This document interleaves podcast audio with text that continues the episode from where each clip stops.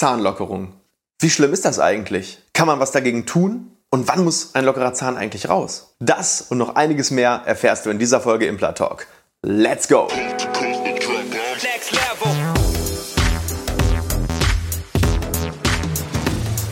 Hallo liebe Community, mein Name ist Dr. Stefan Helker und ich heiße euch herzlich willkommen bei der Audioversion unseres erfolgreichen YouTube-Formates Implatalk.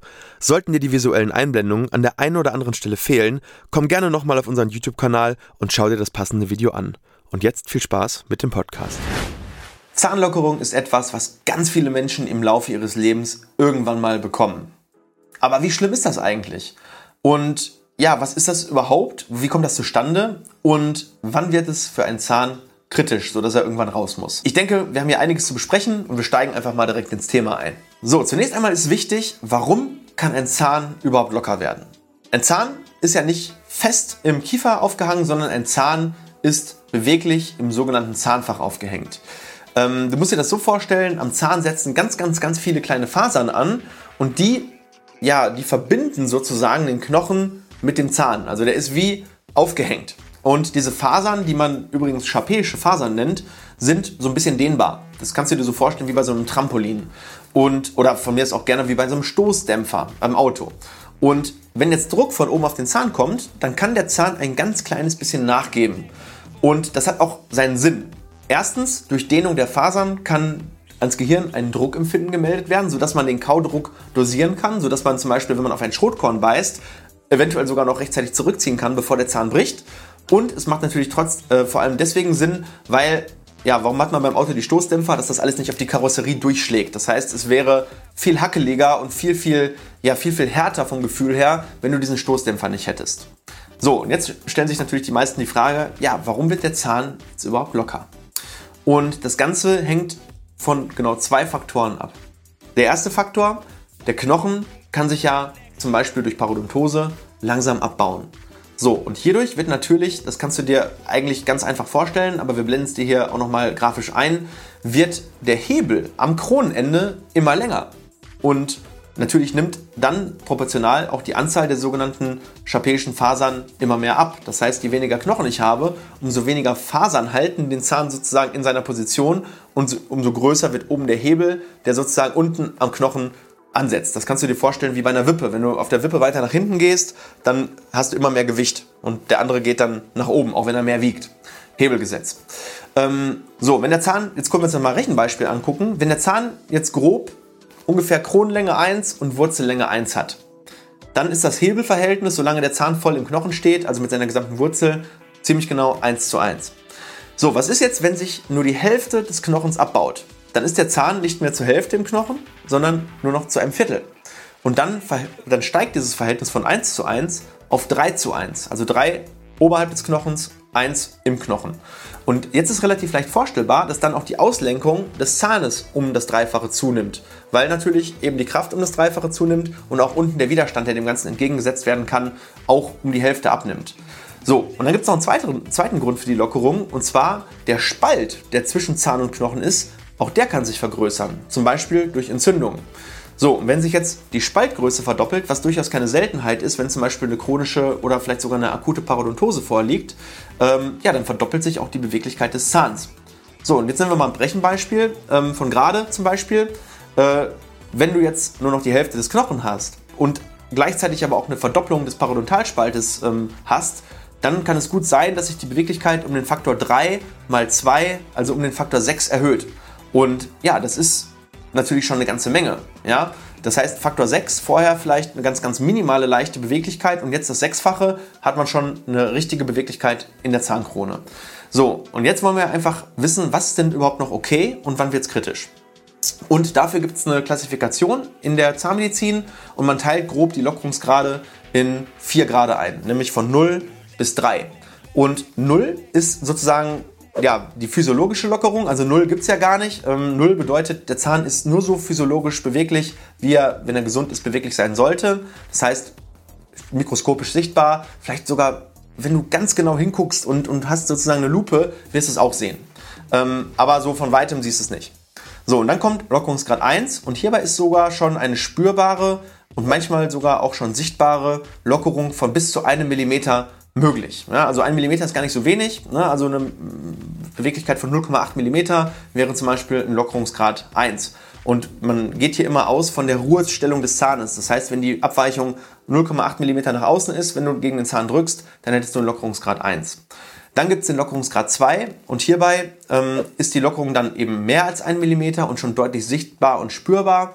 Und beim Lockerungsgrad 3, dann ist die Lockerung extrem. Ja, dann kannst du den Zahn eigentlich hin und her bewegen. Und was bei der Lockungs, beim Lockerungsgrad 3 auch noch dazu kommt, ist häufig, äh, dass dann auch noch eine vertikale Beweglichkeit ist. Das heißt, du kannst den Zahn nicht nur horizontal auslenken, sondern du kannst den Zahn sogar eindrücken und der federt dann zurück.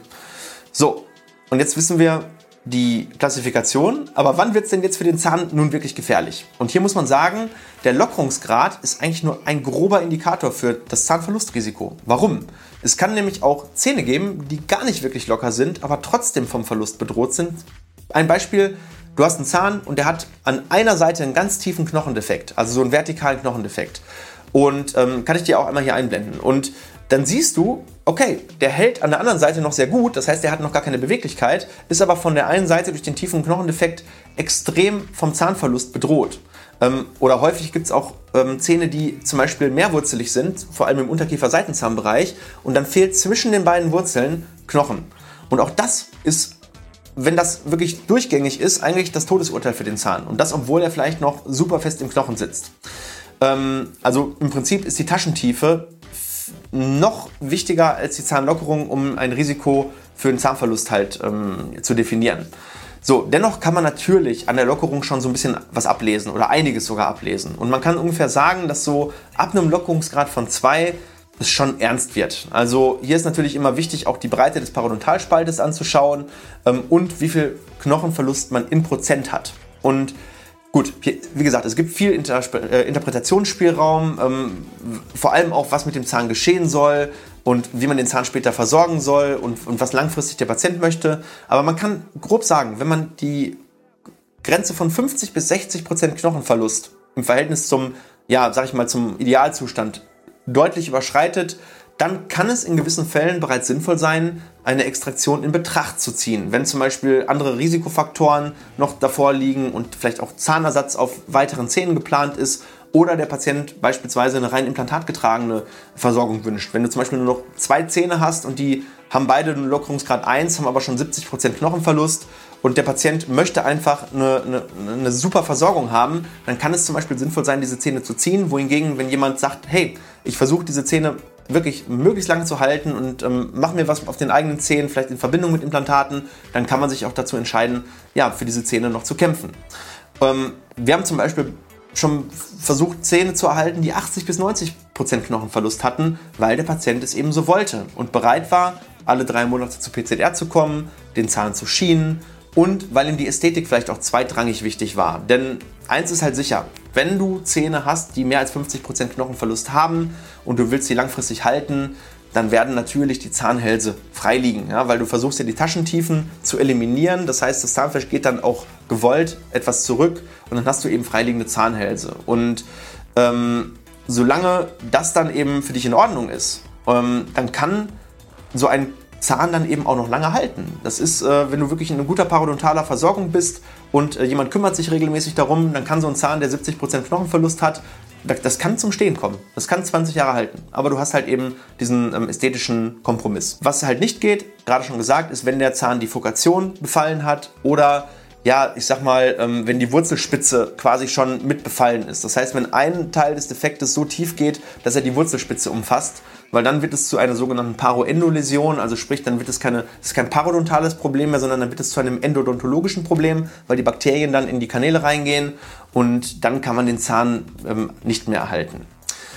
So, es kann sehr aufwendig sein und Geld kosten, diesen Zahn dann zu erhalten. Ne? Das muss dir auch klar sein, weil die, die wirklich die hochwertige parodontologische ähm, ähm, Versorgung von so einem Zahn kann eben auch über das hinausgehen, was eine Kasse bezahlt, aber das wird dir wahrscheinlich dein Zahnarzt, dein Parodontologe dir dementsprechend auch sagen, was da, was da auf dich zukommt und wie man das vielleicht auch machen kann oder wie auch nicht. Also die moderne Zahnmedizin bietet da total viele Möglichkeiten, wenn die Voraussetzungen stimmen. Also du rauchst nicht, du hast keine starken Risikofaktoren, du hast eine Top-Mundhygiene und du kannst eben diese Kompromisse bei der Ästhetik machen.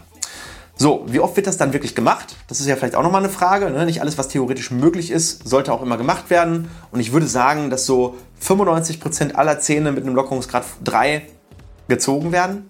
Das ist so. Und bei Lockerungsgrad 2 kommt es wirklich echt komplett darauf an, was gemacht werden soll und wie die Umstände sind. Das heißt, einige Zähne werden erhalten, einige werden gezogen, einige ähm, werden erstmal erhalten und dann später gezogen, weil es eben dann doch noch schlimmer wird, weil nach Lockerungsgrad 2 folgt eben irgendwann mal Lockerungsgrad 3 und dann wird es schwierig. Ähm, aber so hast du jetzt mal so eine ganz grobe Richtung, wie ungefähr so bei den Lockerungsgraden dann eben vorgegangen wird.